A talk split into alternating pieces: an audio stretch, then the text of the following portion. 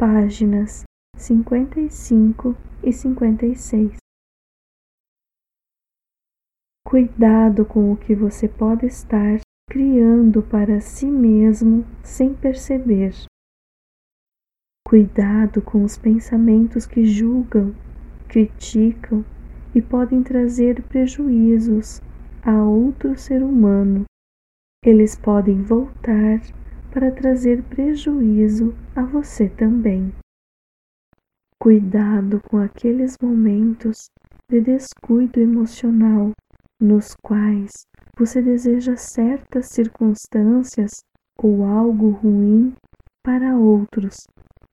Os pensamentos destrutivos trazem consequências destrutivas. As coisas sempre dão errado para você? Examine suas atitudes e seus pensamentos sobre outras pessoas.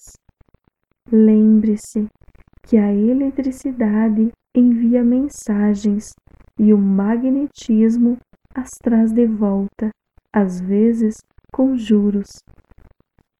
Recorde que quando você olha para as coisas com grande desagrado ou irritação, está interferindo nas suas vibrações naturais que as fazem como são.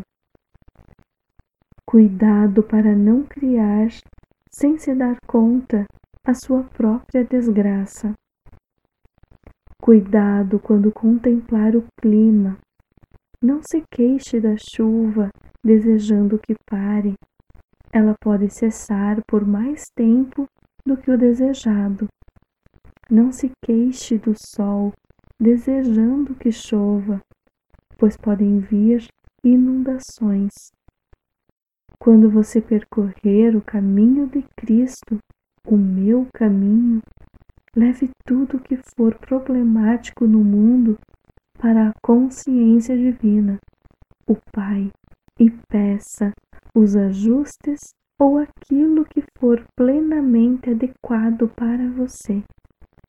Deste modo, o Pai, que está intimamente unido a você, dentro de você e ao seu redor, responderá, fornecendo a adequada consciência para que as coisas aconteçam corretamente para você.